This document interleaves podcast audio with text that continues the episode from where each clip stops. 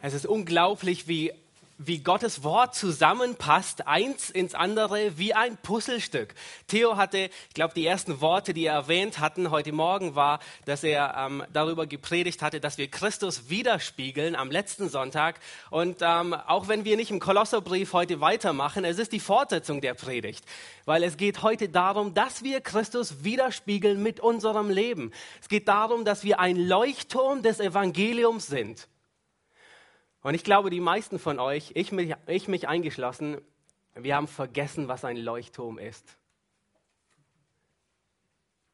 Wir waren erst vor kurzem an der Ostsee und, ähm, und, und ich denke, jeder von euch weiß, wo ein Leuchtturm steht, an der Küste. Sicherlich hat jeder von euch einen gesehen. Aber was wir heute tun mit Leuchttürmen ist, meistens, dass wir hingehen und ein schönes Foto machen von ihnen. Und wir genießen es, wie sie abends vielleicht ein bisschen das Licht um, um, sich, uh, um sie strahlt. Aber wir haben völlig vergessen, was der Zweck eines Leuchtturms ist. Ihr Zweck ist nicht, dass sie ein Schmuckstück der Landschaft sind. Der Zweck eines Leuchtturms ist, dass er Schiffe, die draußen auf dem Meer sind, darauf hinweist, dass hier Land beginnt Stopp, Achtung, hier beginnt das Festland. Das ist der Zweck eines Leuchtturms. Und meistens sind wir nur tagsüber an der, an der, an der See und sehen einen hübschen Leuchtturm und wir machen schöne Bilder davon und wir genießen es. Aber wir haben vergessen, dass ein Leuchtturm seinen Zweck nicht am Tage erfüllt, sondern mitten in der Nacht, mitten im Unwetter, wenn Stürme peitschen, wenn es Nacht ist, wenn nichts zu sehen ist, alles um, alles umherum ist schwarz und Schiffe auf See fast untergehen, wenn sie keinen Leuchtturm hätten. Das ist die Aufgabe eines Leuchtturms. Nicht ein Schmuckstück der Natur zu sein. Wisst ihr, Jesus, er lehrt in Matthäus 5, sagt er genau das. Er sagt seinen Jüngern, ihr seid ein Leuchtturm, kein Schmuckstück der Natur. Er sagt, ihr seid das Salz der Erde. Wenn aber das Salz fade wird, womit soll, soll es wieder salzig gemacht werden? Es taugt nichts mehr, als dass es hinausgeworfen und von den Leuten zertreten wird. Und dann sagt er in Vers 14, ihr seid das Licht der Welt. Es kann eine Stadt, die auf einem Berg liegt, nicht verborgen bleiben. Man zündet auch nicht ein Licht an und setzt es unter den Scheffel, sondern auf den Leuchter. So leuchtet es allen, die im Haus sind. So, gleich so soll euer Licht leuchten vor den Leuten, dass sie, und jetzt achtet darauf, was kommt, eure guten Werke sehen und euren Vater im Himmel preisen. Als Kinder Gottes ist unser Auftrag, ein Licht in dieser Welt zu sein. Unsere Aufgabe ist, ein Leuchtturm zu sein, ein Wegweiser, der auf Christus hinweist. Ein Leuchtturm hat niemals den Zweck, dass er auf sich selbst strahlt, sondern er zeigt immer, seine Aufgabe ist, hier beginnt Land, hier sind Klippen, hier ist Stopp, aus und vorbei, hier musst du stehen bleiben.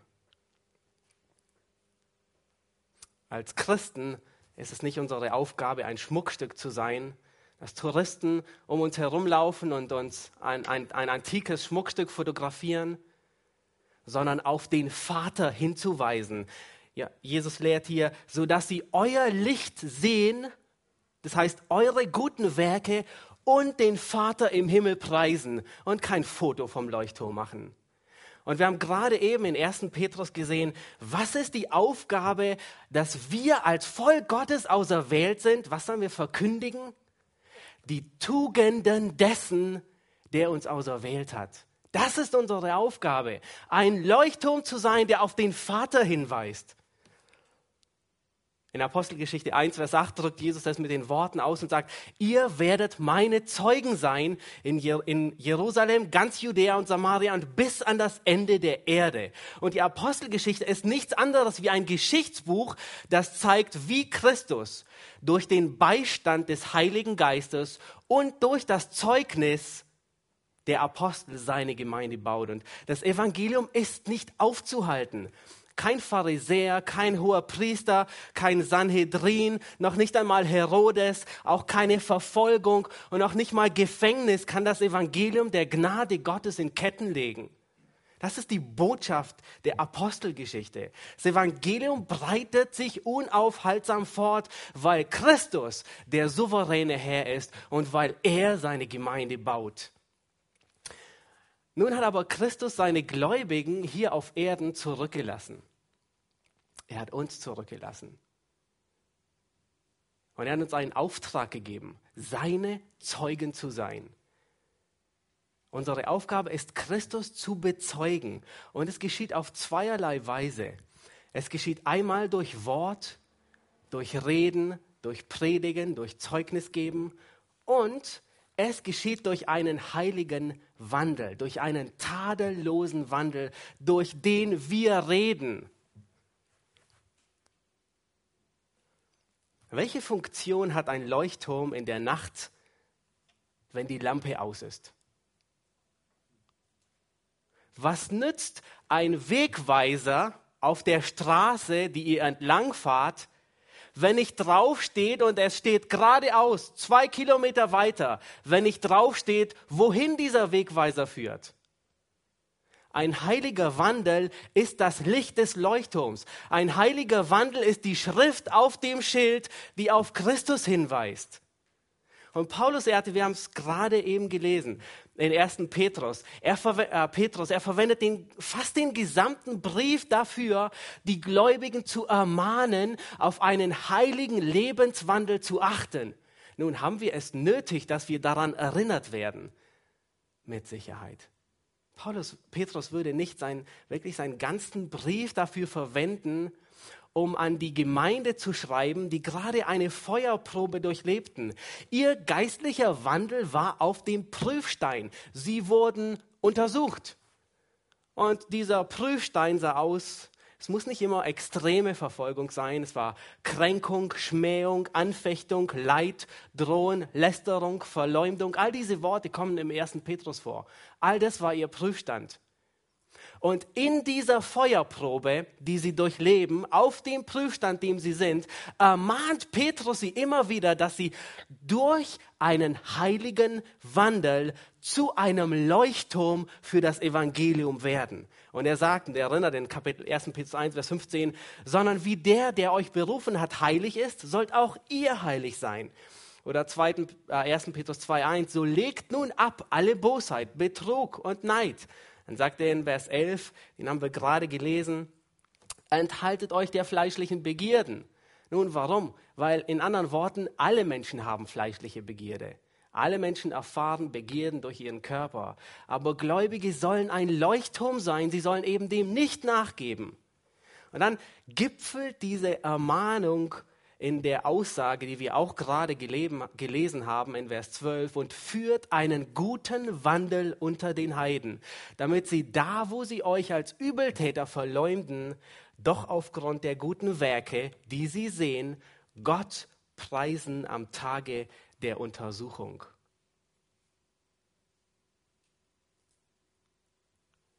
Petrus verwendet fast den ganzen Brief dafür, die Gläubigen zu ermahnen, zu ermutigen, in dieser Feuerprobe, in, auf dem Prüfstein einen heiligen Wandel zu führen. Und dann sagt er, ihr alle, ordnet euch einander unter. Nun, wie führt ihr euer Leben heilig? Wie, wie seid ihr ein Leuchtturm? Wie, wie sehen die Ungläubigen auf euch und preisen euren Vater im Himmel? Und dann sagt er es, er sagt dann alle, ordnet euch der Obrigkeit unter. Haben wir gerade eben gelesen. Seid der Obrigkeit untertan. Und dann sagt er an die Knechte, ihr Knechte, ordnet euch euren Herren unter. Dann sagt er an die Frauen, den Teil haben wir nicht gelesen, aber er gehört auch dazu. Gleicherweise sollen auch die Frauen sich ihren Männern unterordnen. Und er sagt damit, sie durch ihren Wandel, richtig? Durch ihren heiligen Wandel ihre Männer gewinnen. Und dann geht er weiter und sagt über die Männer. Die Männer sollen durch einen heiligen Wandel einsichtig bei den Frauen wohnen und ihnen Ehre erweisen. Und, und so weiter. Der ganze Petrusbrief ist voll davon. Am liebsten würde ich ihn ganz durchlesen, aber die Zeit fehlt. Nun, das ist ein hoher Standard. Und wenn dein Wandel auf dem Prüfstein ist, dann wird das Zeugnis des Evangeliums durch deinen Wandel entweder bestätigt oder zerstört. Das heißt, durch deinen Wandel bestätigst du das Zeugnis des Evangeliums oder du ruinierst das Zeugnis des Evangeliums. Du kannst ungläubigen Menschen gegenüber viel reden. Du kannst ungläubigen Menschen ein fantastisches Bild vom Glauben malen, vor die Augen malen. Wie großartig doch die Vergebung der Sünde ist. Wie großartig ist es doch, ähm, dass man dem Zorn Gottes, seinem Gericht entgeht und den ewigen Qualen der Hölle. Aber wenn dein Leben nicht die Sprache Christi spricht, wenn dein Leben nicht dadurch gekennzeichnet ist, dass du den Geboten Christi folgst, dann reißt du dieses Bild, das du gerade aufgebaut hast, wieder ein mit deinem Leben, mit deinem Wandel. Habt ihr Menschen kennengelernt, die zu euch gesagt haben, die in Ablehnung sagen, nein, die Christen, die sind doch nicht mal besser wie Ungläubige. Und sie wollten nicht in die Gemeinde gehen. Sie wollen nichts mit dem Christentum zu tun haben. Habt ihr schon gehört? Ich habe schon viele gehört. Und wisst ihr, das, ist, das sind Christen, die kein Leuchtturm sind. Das sind solche, die ein Wegweiser sind, aber die Schrift fehlt. Sie wissen noch nicht mal, wo sie, wo sie hinführen. Heute werden wir uns am Beispiel ähm, des Paulus sehen, wie es ist, wenn das Leben auf den Prüfstand kommt. Dein Leben, er steht jeden Tag auf dem Prüfstand. Aber manchmal wird dieser Prüfstand, ist er intensiver, manchmal wird dein Leben intensiver unter die Lupe genommen und manchmal ist er nicht so intensiv, aber du stehst jeden Tag auf dem Prüfstand. Und vielleicht denkst du jetzt bei dir selbst, in all den, ich meine, seid heilig, wie Gott heilig ist. Das, das ist unmöglich. Meine Güte, das schaffe ich nie. Diese hohen Anforderungen, ich werde sie niemals niemals erreichen. Und ich hoffe, du sagst es bei dir selbst. Aber wisst ihr, wir werden heute auch sehen, dass es Hoffnung gibt, selbst wenn wir versagen. Selbst wenn wir sündigen, kannst du auf dem Prüfstand das Gütesiegel tadellos erhalten. Es gibt Hoffnung. Es gibt Hoffnung für uns alle. Nun, lasst uns Apostelgeschichte aufschlagen Apostelgeschichte Kapitel 23 ab Vers 1 bis 11. Und wir befinden uns hier ähm, wieder in Jerusalem. Wir hatten eine lange Pause von der Apostelgeschichte. Aber Paulus, er war auf der dritten Missionsreise und er, er ging zurück nach Jerusalem. Von Stadt zu Stadt hat ihm der Heilige Geist bezeugt, dass Fesseln und Bedrängnis auf ihn warten. Und er kam in Jerusalem an und ließ sich nach dem Gesetz reinigen dies tat er nur nebenbei gesagt nicht, weil er an das Gesetz mehr glaubte, sondern er machte auch keinen Kompromiss aufgrund des Evangeliums, sondern er tat es um der schwächeren Brüder willen, die da waren. Es waren viele gläubige Pharisäer dort und er tat es ihnen zuliebe, einfach um zu zeigen, dass er ihnen kein Anstoß sein wollte.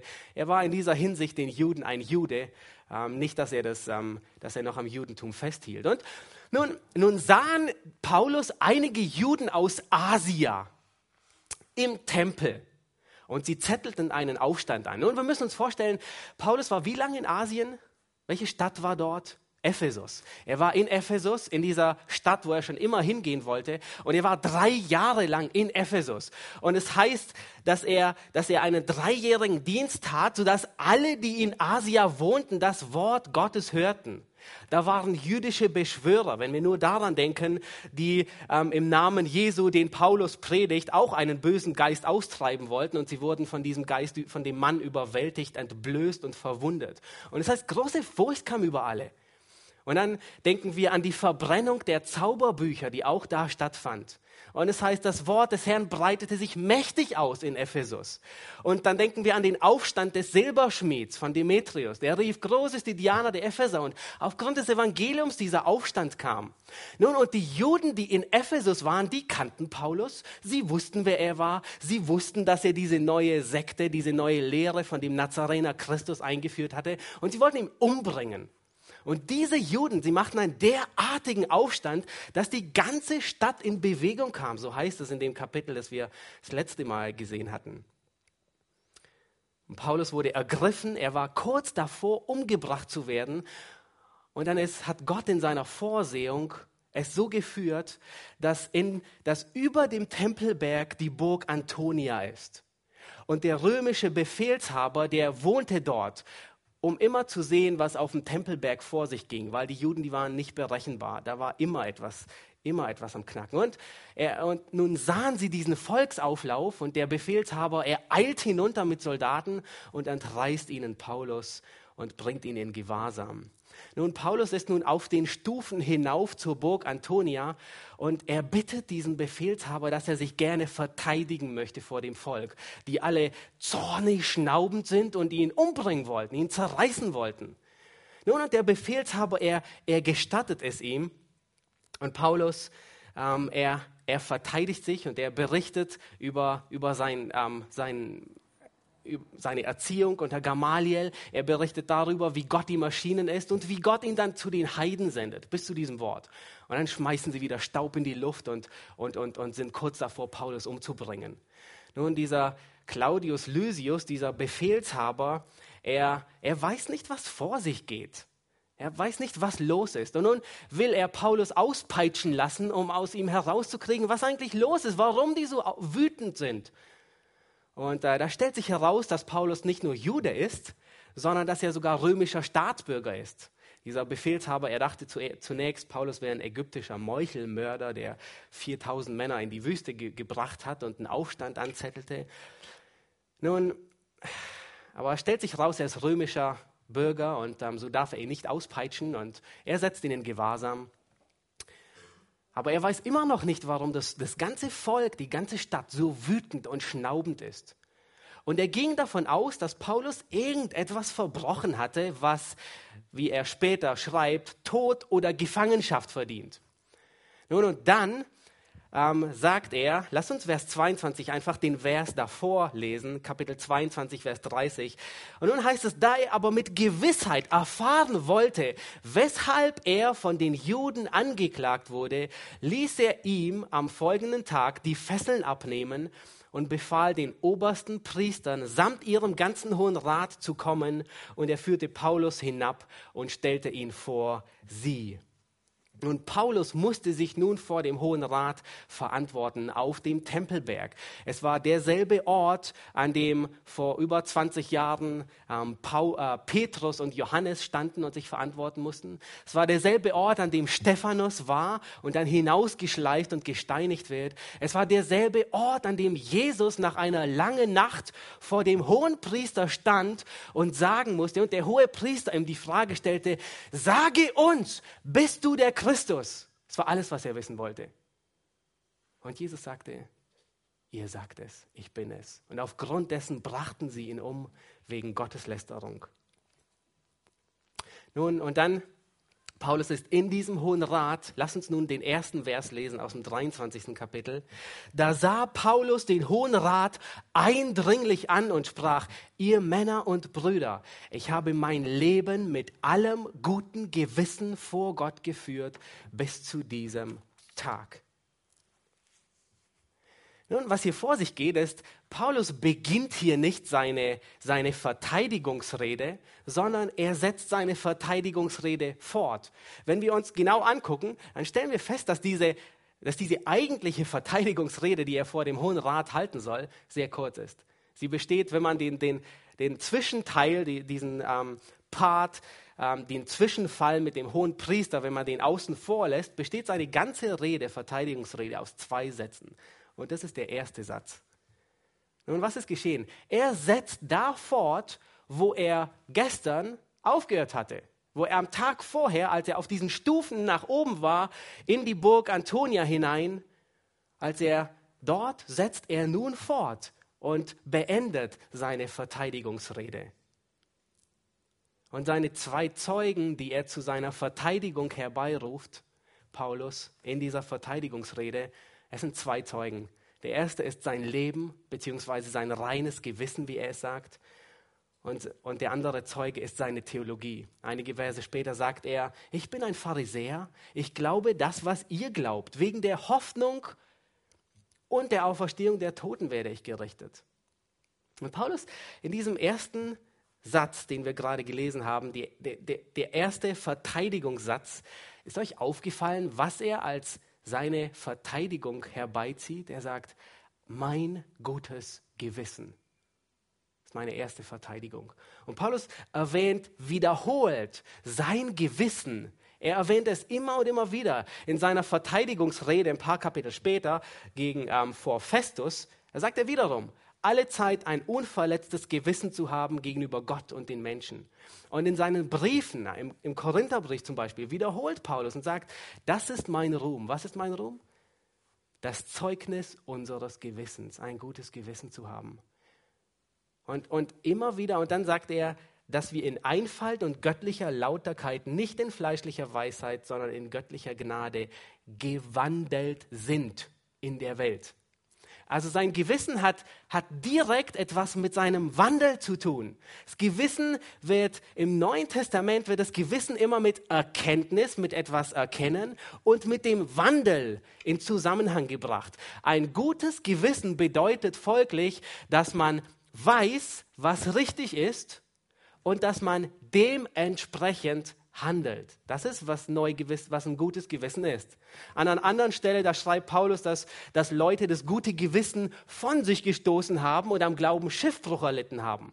Nun, das bedeutet nichts anderes, wie dass diese Leute ganz genau wussten, was die Schrift von ihnen erwartet. Aber sie waren der Schrift ungehorsam. Und Jakobus, er er umschreibt es, er nennt es anders, er nennt es nicht Gewissen. Er sagt, solche Menschen nennt er Hörer des Wortes, aber keine Täter, die sich selbst betrügen. Nun, Paulus, er konnte voller Zuversicht sagen, dass er ein gutes Gewissen hatte, weil er wusste, was richtig war und weil er dementsprechend handelte. Als Pharisäer kannte er die Schrift und handelte dementsprechend. Und dann, als Gott ihn errettete und ihm den Auftrag, als er Christus erkannte und er ihn zu den Heiden sandte, handelte er ebenfalls entsprechend des Wortes Gottes, entsprechend der Erkenntnis, die er hatte.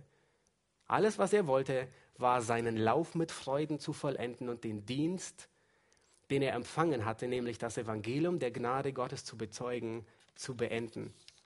Und darin hatte er ein gutes Gewissen.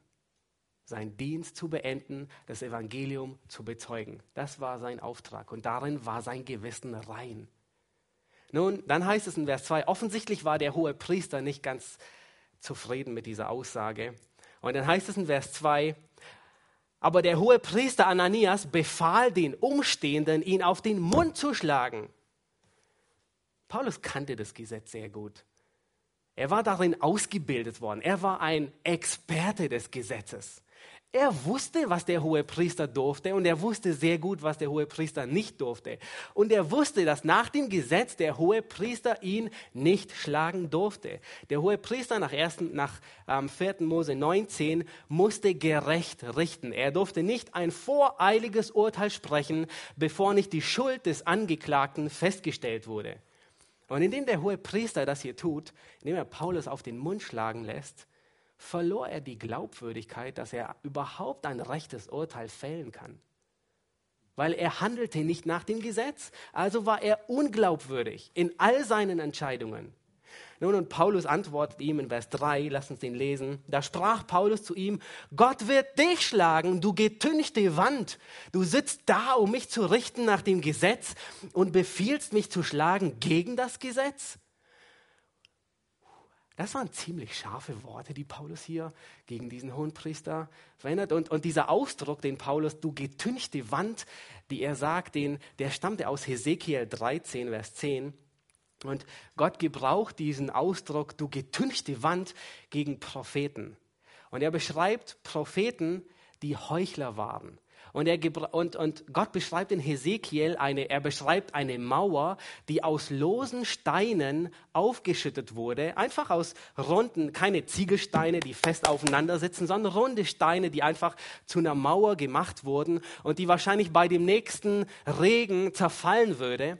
Und dann, und dann haben die, die Propheten, also Gott beschreibt es, was die tun, die haben dann einfach ähm, Kalk genommen und die Wand getüncht, einfach drüber gepinselt und ein bisschen Kalk da festgemacht, so dass die Wand aussah, als würde sie halten.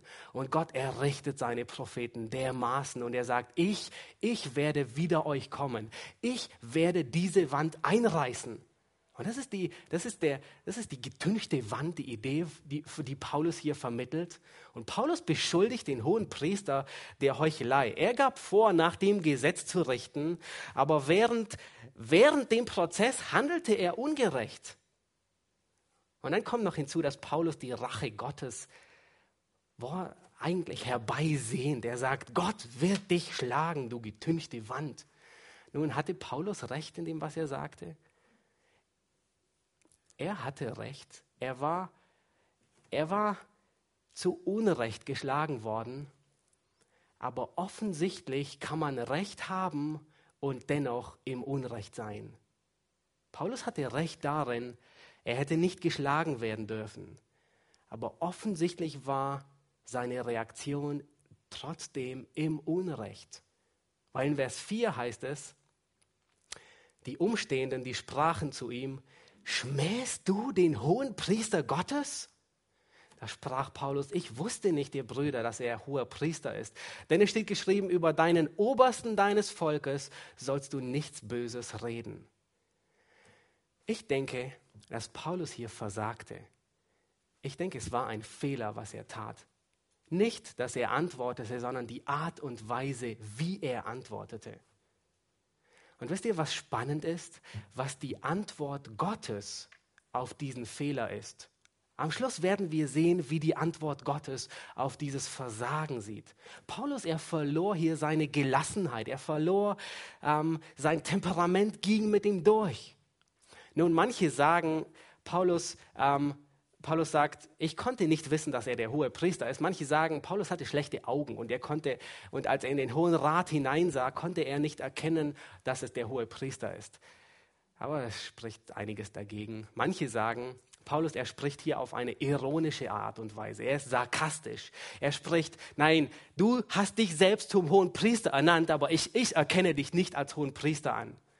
Aber die Worte, die Paulus hier reden, ähm, deuten auch nicht darauf hin, dass er sarkastisch zu diesem hohen Priester spricht, sondern es gibt allen Grund zu der Annahme, dass Paulus wirklich nicht erkannte, dass er der hohe Priester ist. Weil, was, was antwortet Paulus auf, auf den Einwand, den sie ihm vorrufen? Du schmähst den hohen Priester.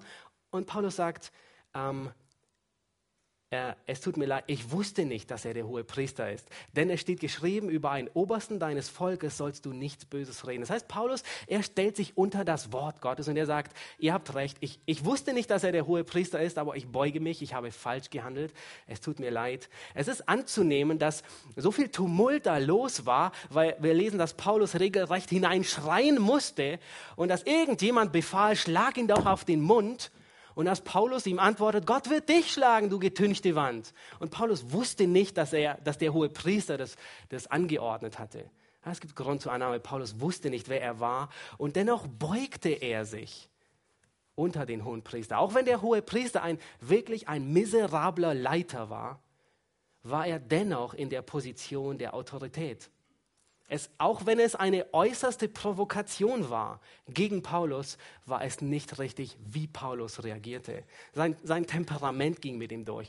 Und wisst ihr, wie er normalerweise reagiert hätte, Paulus? Wisst ihr, was er sonst in der Regel geantwortet hatte? Und er sagt uns das im Korintherbrief.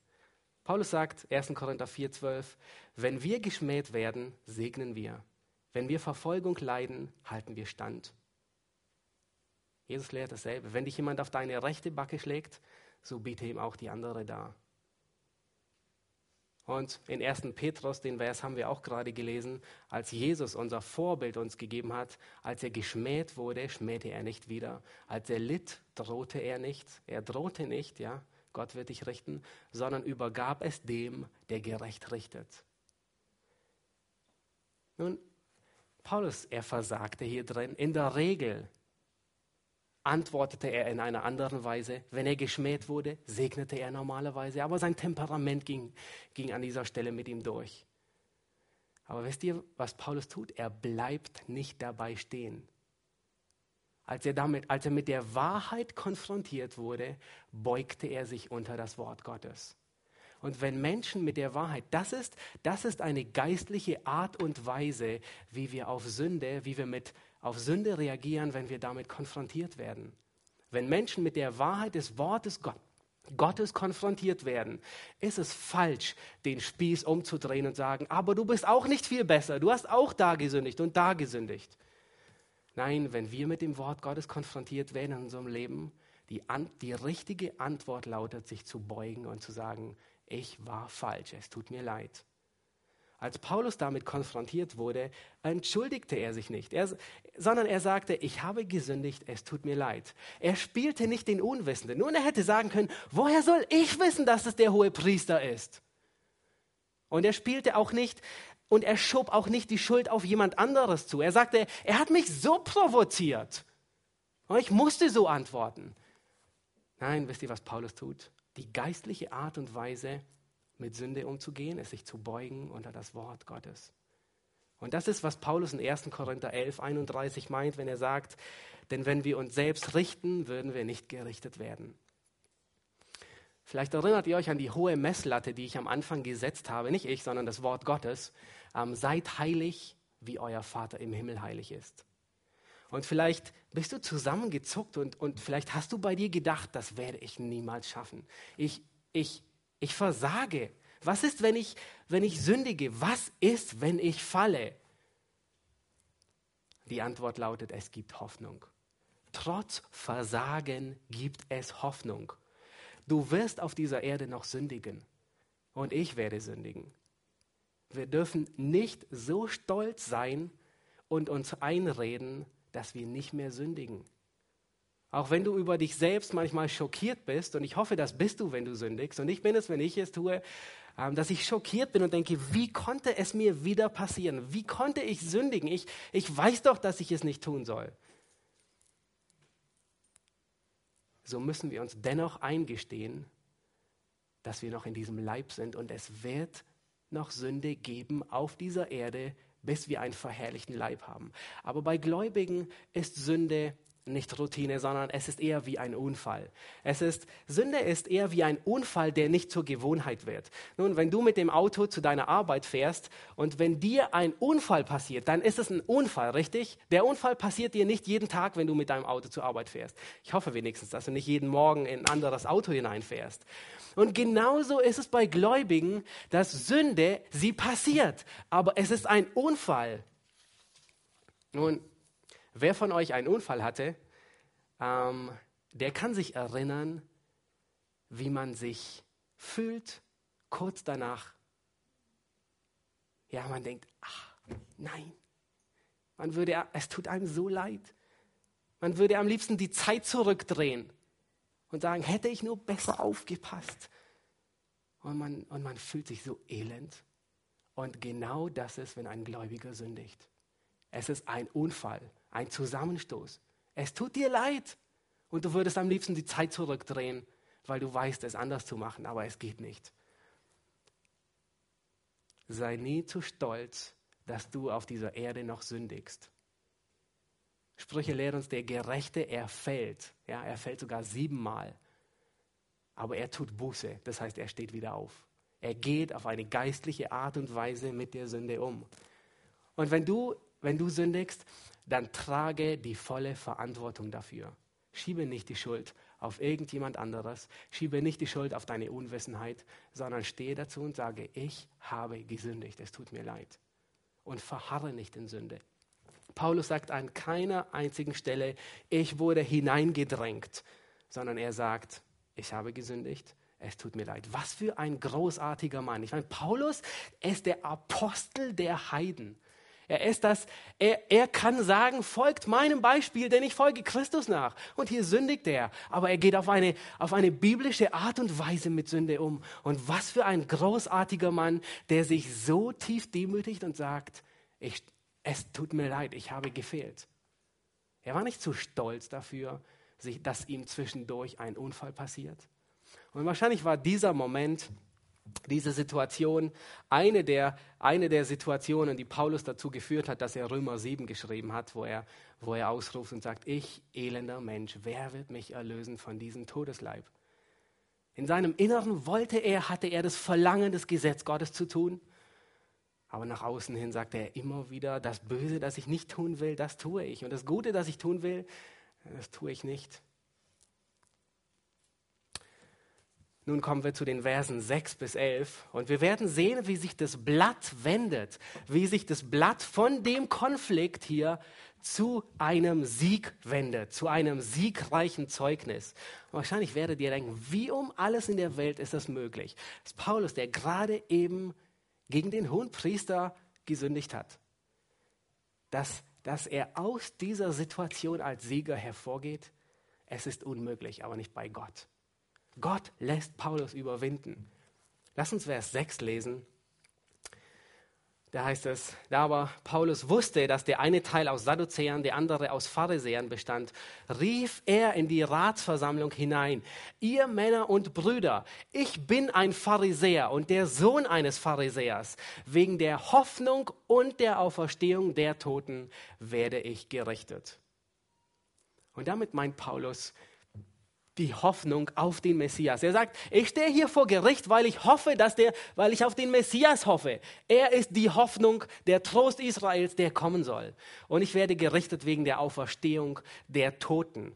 Und damit meint er nicht einfach diese allgemeine Auferstehung irgendwann am Ende der Zeiten, wie Maria zu Jesus sprach, als sie in Bezug auf Lazarus antwortete und sagte, ja Herr, ich weiß, dass er auferstehen wird in der Auferstehung am letzten Tage irgendwann. Nein, Paulus meinte nicht diese Auferstehung, sondern Paulus meinte die Auferstehung, mit der Jesus Maria im nächsten, im, im nächsten Atemzug antwortet, wo Jesus sagte, ich bin die Auferstehung und das Leben. Wer an mich glaubt, der wird leben, auch wenn er stirbt.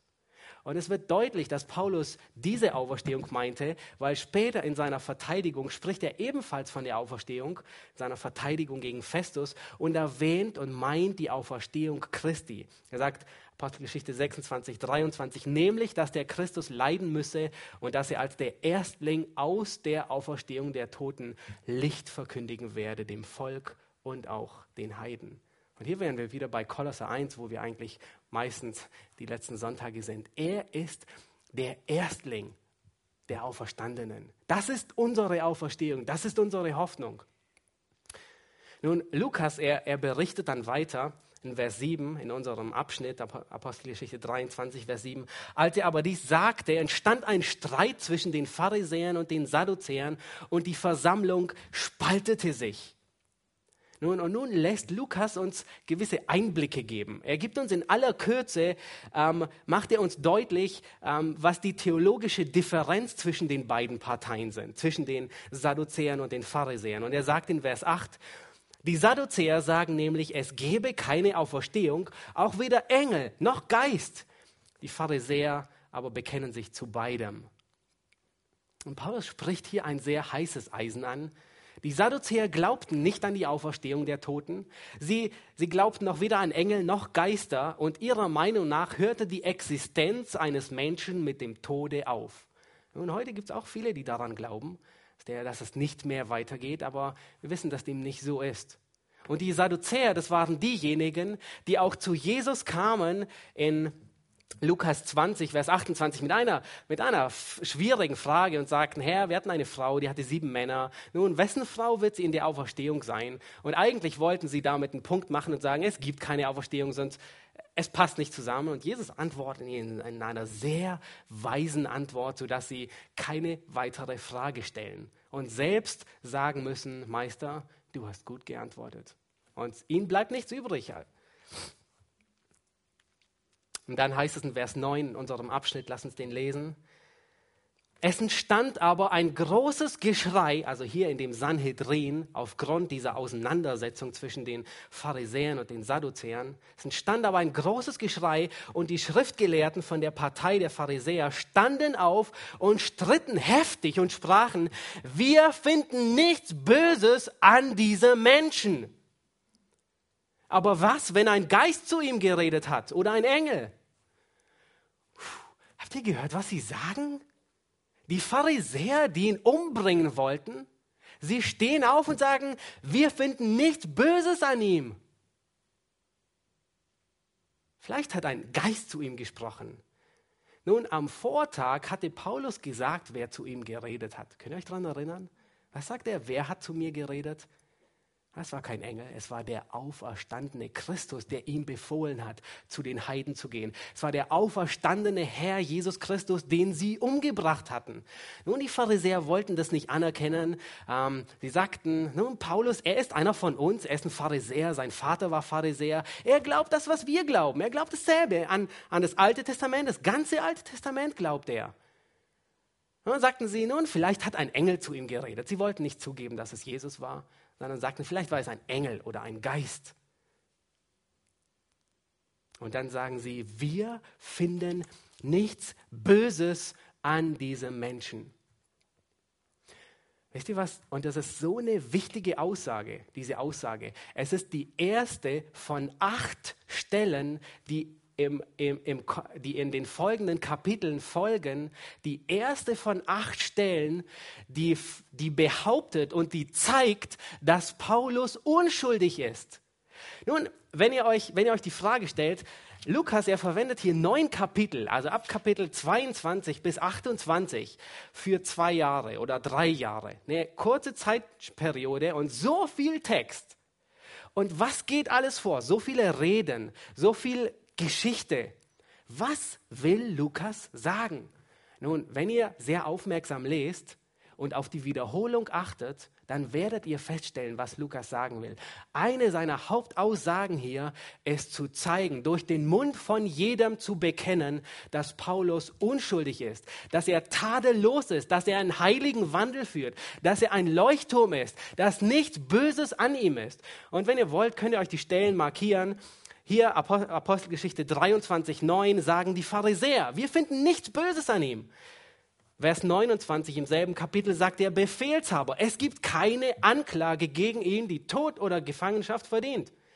Kapitel 25, Vers 7, da sagt Paulus, ihr könnt mir, ihr könnt mir die schweren Anklagen nicht beweisen. Kapitel 25, 18, da sagt Festus, dass er wir, wir finden nichts an ihm, nur Streitfragen des Gesetzes. Kapitel 25, 25. Nochmal Festus. Er hat nichts getan, was den Tod verdient. Kapitel 26, 31. Und hier sind gleich drei Leute, drei Zeugen, die das behaupten. Festus, Agrippa, König und seine Frau Bernice. Und sie sagen alle einmütig, dieser Mann tut nichts, was den Tod oder Gefangenschaft verdient hat. Kapitel 27, 43, der Hauptmann, der Paulus nach Rom bringt. Das heißt nicht ausdrücklich, dass er Paulus, dass er ähm, sagt, Paulus ist unschuldig, aber es heißt, dass er ihn retten wollte. Er kannte Paulus, er wusste, er war unschuldig. Und, die, und als das Schiff nun drohte zu zerbrechen, da wollten sie alle Gefangenen umbringen, damit sie nicht selbst den, den, den Tod erleiden, wenn sie ohne Gefangene in Rom ankommen. Und der Hauptmann, er sagt, nein, nein, nein, und er verschont Paulus, weil sie ihn sonst umgebracht hätten. Und dann Kapitel 28, Vers 21. Noch einmal, die Juden, die in Rom sind, wir finden nichts, wir haben keine Anklage gegen dich, weder ein Brief noch ist sonst jemand gekommen. Und was nicht mehr in der Apostelgeschichte steht, aber die Kirchengeschichte bezeugt es, selbst der Kaiser bezeugt es, weil Paulus freigesprochen wird. Nun, was, was bedeutet das? Unglaublich, immer wieder betont Lukas das. Von welcher Seite man auch immer Paulus anschauen wollte, wie man ihn gedreht und gewendet hat, er war unschuldig. Ob man ihn von der religiösen Seite angeschaut hat, und die Pharisäer müssten sagen, wir finden nichts Böses an ihm. Ob man ihn umgedreht hat und sein Verhalten zu der Obrigkeit gesehen hat, die Römer, alle Römer müssen sagen, wir finden nichts an ihm, was was Tod oder Gefängnis verdient. Wie man Paulus drehen und wenden mag, er ist unschuldig. Er hat das Prüfesiegel unschuldig aufgedrückt bekommen, nicht nur von all diesen Menschen, sondern zuletzt sogar von Gott. Er war ein heller Leuchtturm, ein Zeugnis für das Evangelium. In Vers 10 heißt es dann weiter, da aber ein großer Aufruhr entstand, befürchtete der Befehlshaber, Paulus könnte von ihnen zerrissen werden. Und er befahl der Truppe herabzukommen und ihn rasch aus ihrer Mitte herauszuführen und in die Kaserne zu bringen. Nun einmal mehr benutzt Gott hier die römischen Truppen, um seinen Diener zu beschützen. Seine Zeit war noch nicht abgelaufen. Paulus wurde wieder in die Kaserne zurückgebracht. Und wisst ihr, was zurück in der Kaserne geschieht in der Nacht? In Vers 11 heißt es dann, aber in der folgenden Nacht trat der Herr zu ihm und sprach, sei getrost, Paulus, denn wie du in Jerusalem von mir Zeugnis abgelegt hast, so sollst du auch in Rom Zeugnis ablegen. Und Gott gibt ihm hier nicht nur die Gewissheit, dass er nach Rom kommen wird, das auch auf der einen Seite, aber vielmehr, Gott drückt hier selbst sein Prüfesiegel tadellos auf Paulus drauf. Paulus, er war noch nicht am Ende, aber in einem Zwischenbericht, in einer Zwischenprüfung sagt Gott, Paulus, du hast deinen Auftrag hier in Jerusalem ausgeführt. Du hast das Zeugnis abgelegt. Du warst ein heller Leuchtturm. Du warst ein Wegweiser, der auf mich gezeigt hat. Wisst ihr, was das bedeutet? Es bedeutet, dass du und ich, dass wir keine großen Taten für Christus tun müssen. Es bedeutet lediglich, dass wir Zeugen sein müssen, dass wir mit dem Wort und mit einem heiligen Wandel auf Christus hinweisen. Und dann, wenn du das tust, du musst keine großartigen Taten bewegen, sondern mit deinem Wort und mit deinem heiligen, tadellosen Wandel auf Christus weisen. Wenn du das tust, dann kannst du gewiss sein, dass Christus heute zu dir redet und sagt, du treuer Knecht, du warst über wenig treu. Und eins wirst du es hören, wenn du in der Ewigkeit bist wir als Gläubige, wir sind berufen, dass wir heilig und tadellos sein. Epheser 1, Vers 4, vor ihm. Epheser 5, Vers 27, da erinnert Paulus uns daran, dass Christus sich selbst eine Braut zubereitet, die makellos ist. Und er sagt, dass Christus sich selbst eine Gemeinde darstellt und dass sie heilig und tadellos sei. Kolosser 1, Vers 22. In dem Leib, um euch heilig und tadellos und unverklagbar darzustellen vor seinem Angesicht. Nun, vielleicht denkst du, okay, das, das, das betrifft meinen Zustand, wenn ich, ähm, wenn ich vor Gott stehe. Nein, das stimmt nicht. Von unserem Zustand sind wir heilig und tadellos. Aber unser Wandel muss unserem Zustand mehr und mehr ähnlich werden. In 2. Petrus 3, Vers 14, da sagt Petrus genau das. Er sagt, nicht erst dann sollt ihr tadellos sein, sondern euer Wandel soll jetzt schon tadellos werden. Darum, Geliebte, weil ihr dies erwartet, so seid eifrig darum bemüht, dass ihr als unbefleckt und tadellos vor ihm erfunden werdet in Frieden. Das heißt, während ich auf die Ankunft Christi warte, und wir haben heute schon so viele Zeugnisse gehört von Menschen, die abgeschieden sind und die jetzt bei ihm sind. Während ich darauf warte, soll ich mich befleißigen, unbefleckt und tadellos zu sein. Nicht erst dann, sondern hier schon.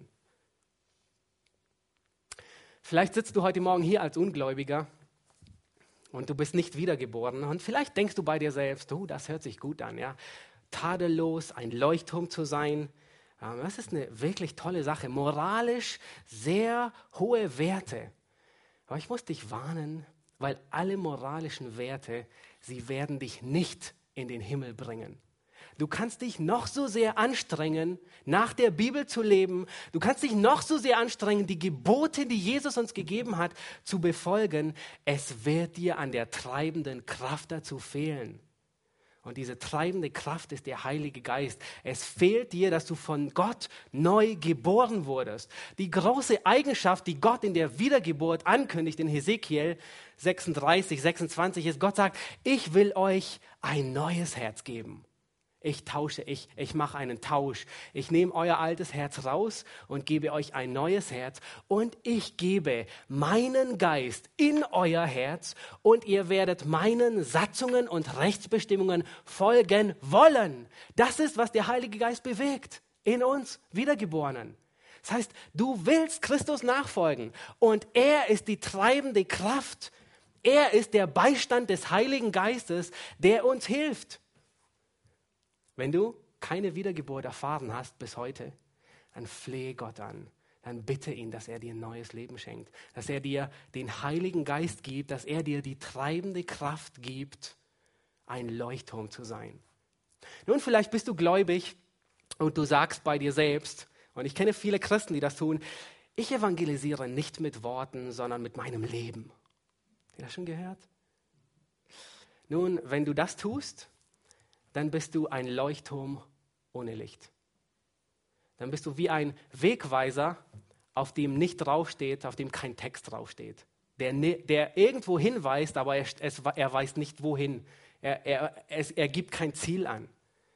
Du bist nicht besser wie Gandhi oder Mutter Teresa, die vorbildhafte Menschen waren, die Morallehrer waren, aber sie waren keine Leuchttürme. Sie haben die Aufmerksamkeit auf sich gelenkt, aber sie haben die Aufmerksamkeit nicht auf Gott gelenkt. Jesus sagt, so, euer Licht soll leuchten. Jawohl. Aber warum?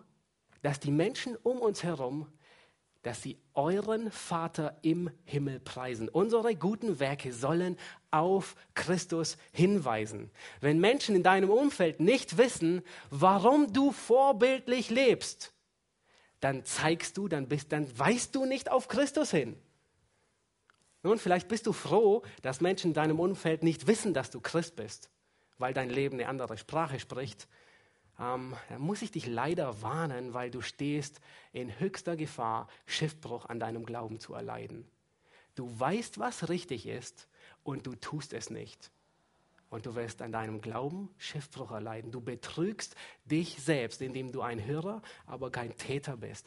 Und ich möchte dich auffordern, sei ein Leuchtturm für das Evangelium. Sei ein Leuchtturm, der den Namen Leuchtturm zurechtträgt. Der nicht den Namen hat, dass er leuchtet, aber tot ist. Der nicht nur sagt, er würde leuchten, aber nirgends hinweist. Sprich zu Gott und sage ihm, Herr, ich möchte ein heiliges Leben führen. Ich möchte ein Zeugnis. Ich möchte ein Wegweiser auf dich sein. Ich möchte, dass die Leute die guten Taten sehen, aber meinen Vater im Himmel erkennen. Und lass uns nicht vergessen, selbst wenn wir fehlen, selbst wenn wir fallen, wir haben gesehen bei Paulus, es gibt Hoffnung. Wir müssen auf eine richtige Art und Weise umgehen. Und wenn du denkst, ich schaffe es nicht, doch, Du wirst es schaffen. Gott hat dir den Beistand gegeben, der dich befähigt. In der Apostelgeschichte finden wir so häufig, dass Lukas immer und immer wieder deutlich macht, Gott baut seine Gemeinde durch den Beistand des Heiligen Geistes. Paulus, er weiß, das Gericht auf ihn wartet, alles Mögliche, aber er sagt, durch den Beistand des Heiligen Geistes bin ich zuversichtlich. Philippa 1. Gott gab dir den Beistand, er gab dir die treibende Kraft des Heiligen Geistes. Du hast genügend Licht, du kannst, du bist fähig. Gott hat uns alles gegeben, um ein Leuchtturm zu sein, der auf ihn weist. Führe ein heiliges Leben. Amen.